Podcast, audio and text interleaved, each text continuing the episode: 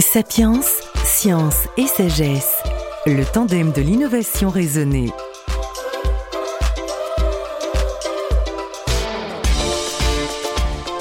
Covid-19, confinement, pandémie, ce virus nous a embarqués dans des conditions de vie sociale et individuelle terriblement affectées. Cette société du Covid-19 intéresse justement les sociologues du sens, le centre nantais de sociologie, lesquels ont lancé une étude pour décrypter cette société du Covid-19, les conditions de vie durant cette période à l'échelle locale en partenariat ouvert avec d'autres entités. Une recherche spécifique et que chacun pourra suivre en ligne dans un cahier de recherche.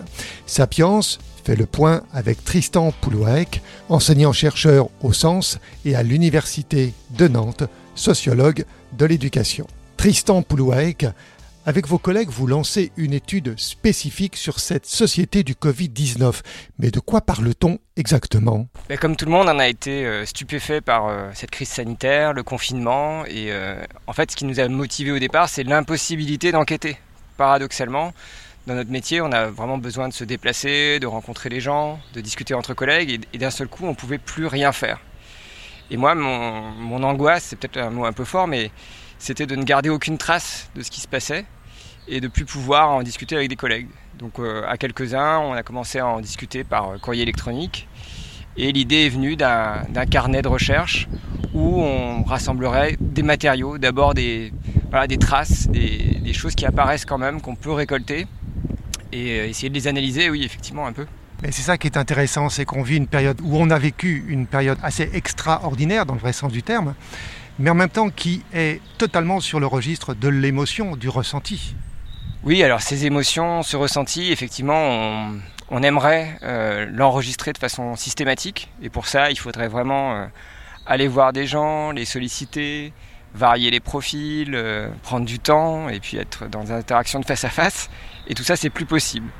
Donc on s'est rabattu sur d'autres choses. Alors il y, a des, matériaux qui existent quand même, il y a des données quantitatives, il y a des, publications dans la presse. Euh, et puis on a beaucoup utilisé la photographie. Assez naturellement, finalement, on, s'est mis à photographier ce qu'on pouvait autour de chez nous euh, pendant les sorties, les rares sorties qu'on s'autorise.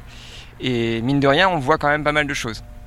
Est-ce que les données euh, aussi historiques grippe espagnole, peste noire, euh, temps de transport du virus, etc., font partie aussi de, votre, de vos conditions initiales de recherche Alors c'est vrai qu'en sociologie, on est plutôt sur euh, l'analyse du temps présent, mais il y a une sociologie historique, une socio-histoire. Bon. On s'est quand même appuyé sur des, textes, des publications déjà existantes sur les, épidémies passées. on a des collègues, par exemple, qui se sont replongés dans des, articles sur l'histoire de la peste, le SRAS qui est pas si loin, voilà, donc oui, l'histoire c'est précieux. Euh, maintenant, il, faut aussi comprendre ce que la situation a de complètement nouveau. Parce que ces grandes épidémies, elles ont fait beaucoup plus de morts. Enfin là, je parle de la peste ou du choléra, bien sûr.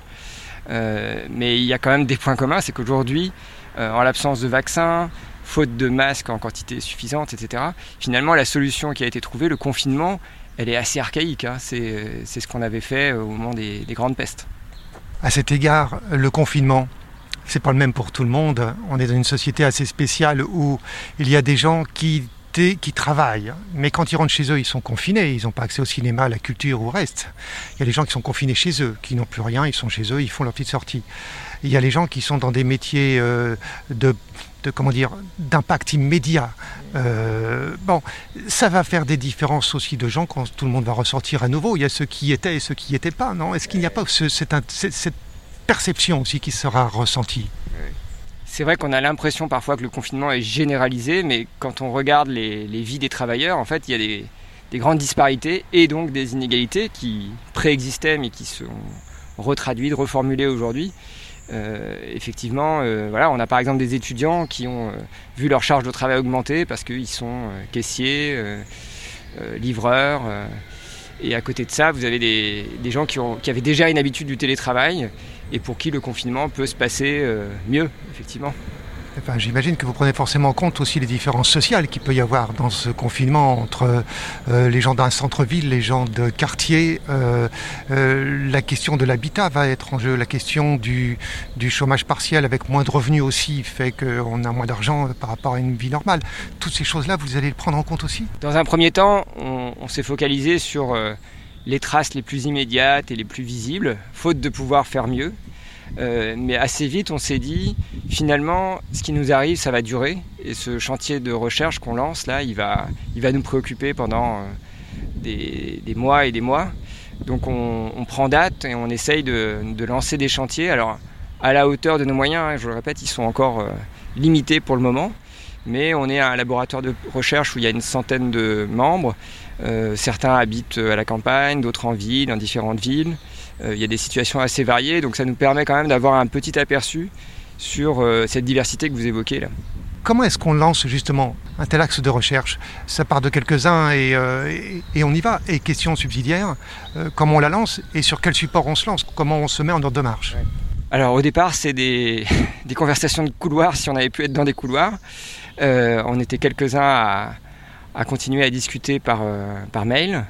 Et puis, euh, avec la directrice du laboratoire, Marie Cartier, euh, est venue l'idée que tout ça pouvait être accueilli par une espèce de blog, donc les carnets de la plateforme Hypothèse, qui sont gérés à Marseille par une équipe de l'EHESS et qui sont un support assez, assez facile pour nous et assez qu'on pratique déjà habituellement. Hein. Donc voilà, on a ouvert ce blog tout début avril.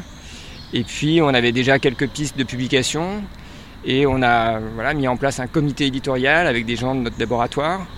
Euh, donc on reçoit des propositions, on les examine comme une revue habituelle, euh, avec une contrainte de, format qui est beaucoup plus euh, libre.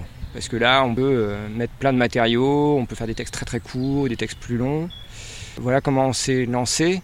Alors il faut peut-être préciser aussi qu'on n'a pas attendu de financement particulier ou de, on n'a pas répondu à une commande, c'est vraiment quelque chose qu'on a décidé de faire nous-mêmes à la hauteur de nos moyens. On essaye euh, de faire notre travail de chercheur habituel, c'est-à-dire d'objectiver les, faits sociaux.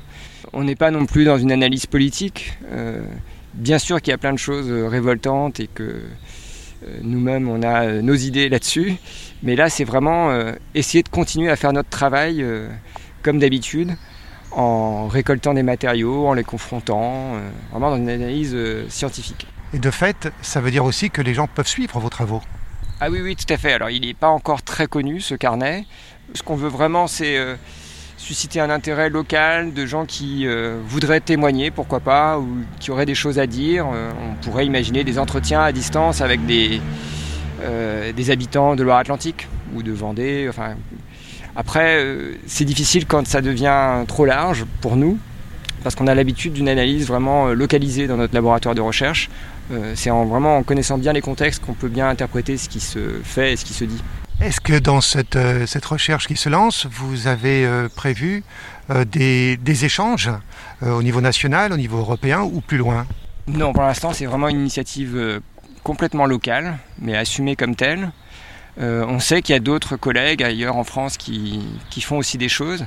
Euh, on participe par exemple à une grande enquête par questionnaire qui a été euh, proposée par des, des, collègues de Grenoble, Aix.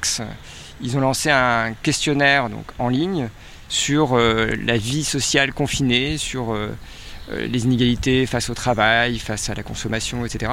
Et donc ils ont proposé que les étudiants, qui sont un public intéressant pour ce genre d'enquête, euh, diffusent le questionnaire autour d'eux, euh, fassent répondre leurs parents, euh, voilà, parce que ça nous fera aussi du matériau pour, euh, pour la suite, pour l'année prochaine. Quelle forme de restitution il y aura in fine? C'est ce carnet ou il y aura une séance quelque part? On ne s'est pas encore vraiment posé la question. Pour l'instant, c'est un, un, but en soi, mais euh, après tout, on pourrait imaginer qu'après, euh, ça nous serve de base pour euh, d'autres projets plus ambitieux, avec des restitutions plus larges. c'est une bonne idée. Merci.